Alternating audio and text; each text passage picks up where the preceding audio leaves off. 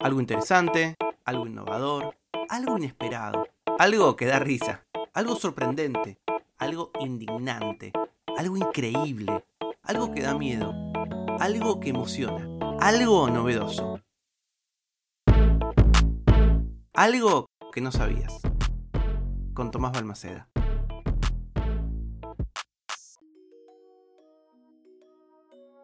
Las preguntas más simples pueden ser las más desconcertantes.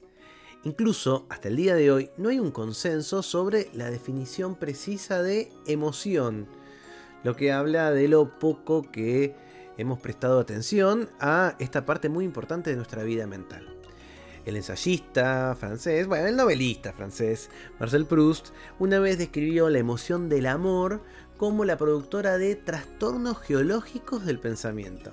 Bueno, es una buena metáfora, pero la neurociencia sugiere una imagen diferente, explorando la idea de que las emociones son un fenómeno fundamentalmente biológico y las experiencias emocionales son co-creadas por nuestras mentes. En palabras de Lisa Feldman Barrett, una neurocientífica, las emociones no son reacciones a tu mundo, son la forma en que le das sentido a lo que sucede dentro de tu cuerpo en relación al mundo. En primer lugar, los estímulos desencadenan sensaciones físicas agradables o desagradables. Luego, una parte de la corteza cerebral compara la sensación con la situación percibida y le da sentido. En otras palabras, la experiencia que etiqueta como una emoción comprende sensación más contexto. Si tu corazón se acelera cuando, no sé, le presentas una gran idea a tu jefe, es posible que eso lo leas como ansiedad o miedo. Pero si le estás, por ejemplo, contándole algo muy importante o pidiéndole casamiento a tu pareja, esa misma señal corporal va a ser la de plena emoción. Barrett cree que nuestros cerebros siguen el método científico, construyendo hipótesis perpetuamente a través de la predicción y luego probándolas contra los datos de entrada sensorial. Por ejemplo, cada vez que estés emocionado, por ejemplo, cuando das tu primera charla o cuando debutas haciendo algo, quizás sobre el escenario, y de golpe te, te equivocas, no sé, te caes, te olvidas la letra.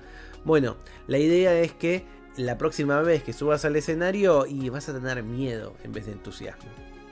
Entonces, si las emociones son una combinación de sensación somática y de contexto situacional, de acuerdo con estas ideas. ¿De dónde surge exactamente que las emociones están en el cuerpo? En un estudio de 2013 de un laboratorio de investigación finlandés, los investigadores mostraron a los participantes historias escritas, películas y expresiones faciales diseñadas para evocar ciertos sentimientos. Luego pidieron a los participantes que dibujaran mapas corporales de dónde sintieron esas diversas emociones en sus cuerpos. Los colores cálidos representaban el lugar donde aumentaba la sensación cuando una persona siente una emoción y los colores fríos donde disminuía. Los investigadores trabajaron con dos grupos diferentes, europeos occidentales y taiwaneses, y descubrieron que los patrones consistentes de sensaciones corporales están asociados con cada una de las emociones básicas. Estos mapas ayudan a ilustrar que nuestra experiencia de las emociones es una interacción dinámica entre las sensaciones somáticas y su contexto. Y pueden haber algunas estadísticas que nos sirvan para conocernos más. Todo esto superpone en la forma en la que los sentimientos se presentan en el cuerpo a través de las culturas. Porque esto es algo que no sabías. No podemos tomar decisiones sin las emociones. ¿Cuántas veces escuchamos eso de, ay, mis emociones se interponen en mi capacidad para tomar buenas decisiones? Hay un mito generalizado, particularmente en la industria de la tecnología, de que debemos escuchar a nuestro cerebro, a la parte izquierda, racional, orientada a la lógica, porque es superior a actuar en respuesta a las emociones, que son fluctuantes, que son contradictorias, que son salvajes. La vida sería mucho más sencilla si fuese así. Las emociones son desordenadas y en ocasiones nos nublan el juicio. Pero los neurocientíficos que estudian estos casos tratan de entender exactamente para qué sirven las emociones. Porque resulta que sin emociones irracionales seríamos incapaces de tomar incluso las decisiones básicas del día a día. Investigaciones de la última década mostraron que las emociones son un componente crucial en nuestro proceso de toma de decisiones.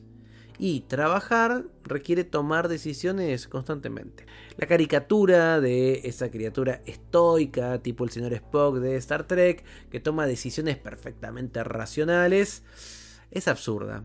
El neurocientífico Antonio Damasio fue uno de los primeros en darse cuenta, a finales del siglo XX, de lo que estaba sucediendo.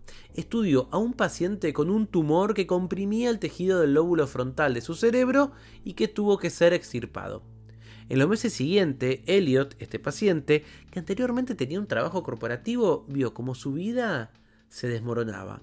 Aunque su coeficiente intelectual era alto y sus habilidades lingüísticas y matemáticas permanecían intactas, su capacidad emocional se había visto gravemente limitada hasta el punto de que no podía tomar decisiones básicas como la priorización de tareas y la programación. Este y otros casos similares se convirtieron en la base de la hipótesis llamada marcador somático, que es la gran creación de Damasio.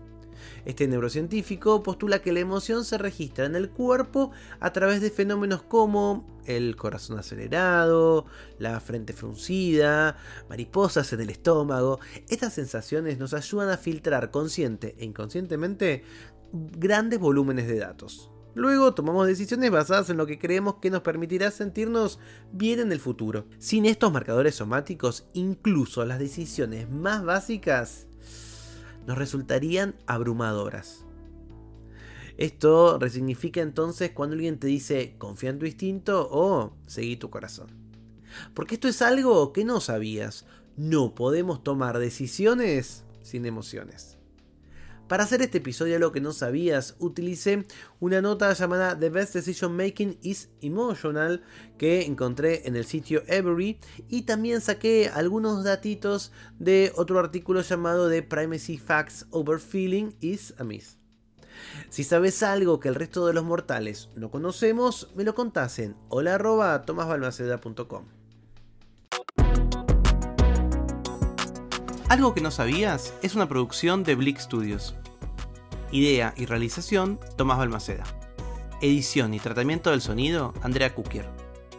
Música original, Vlad Gluschenko.